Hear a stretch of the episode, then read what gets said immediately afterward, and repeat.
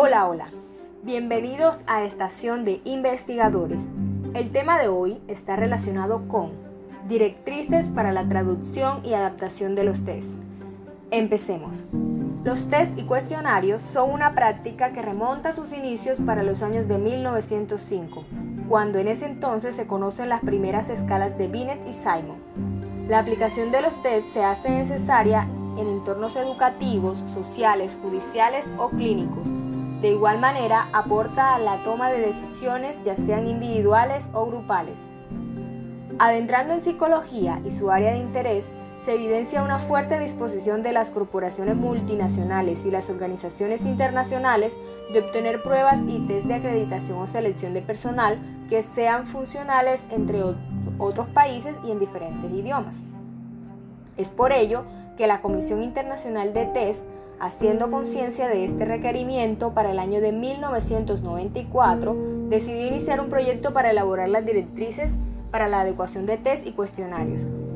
Como resultado de este proyecto obtuvieron 22 directrices, las cuales fueron agrupadas en grupos de 6, buscando con esto prevenir los diversos errores que se podrían ocasionar durante el proceso de adaptación.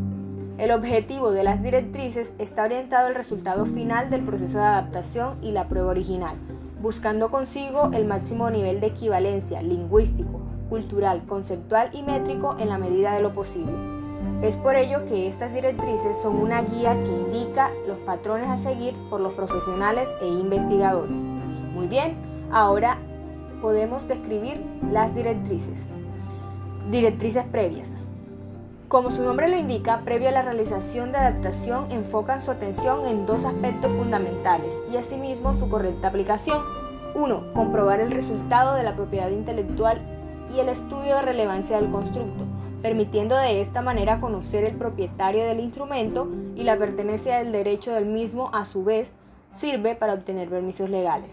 2. Hace referencia a las características del constructo en las culturas. Directriz sobre el desarrollo de test.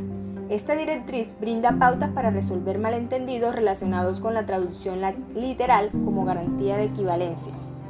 Frecuentemente, tiene la tendencia de pensar que la equivalencia debe ser elevada con relación a la versión original y versión retrotraducida. Dentro de esta directriz se da gran importancia a las pruebas piloto porque permiten conocer las reacciones de los participantes brinda seguridad de entendimiento del ítem e instrumento, permite registrar en tiempo real para el desarrollo del cuestionario, entre otros. Directriz de confirmación. Enfocándose en los aspectos técnicos, propone realizar un estudio de fiabilidad y estudio de validación sobre la equivalencia métrica de ambas versiones, original y adaptada, para determinar la relación entre cada uno de los ítems. Si no existe equivalencia, la compatibilidad de la prueba estará afectada. Directriz sobre aplicación. Para el desarrollo del test se deben tener en cuenta las siguientes propiedades. 1. Entablar una relación empática entre los participantes y los entrevistadores. 2. La manera de indagar las instrucciones de la prueba. Y 3. Tener rigurosidad en la interacción entre el examinado y el aplicador. Directriz sobre puntuación e interpretación. Estas directrices nos permiten estar alerta frente a los riesgos que proceden de las puntuaciones obtenidas en contextos culturales o lingüísticos. Y no es correcto hacerlo porque no encontraremos dos comunidades que posean características o aspectos que las haga equiparables entre sí.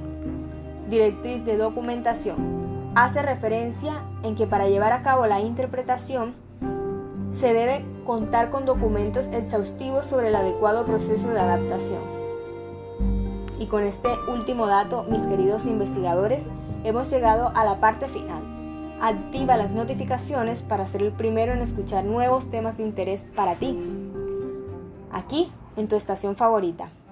Me despido. Gracias por escucharnos. Soy Carolina. Chao, chao.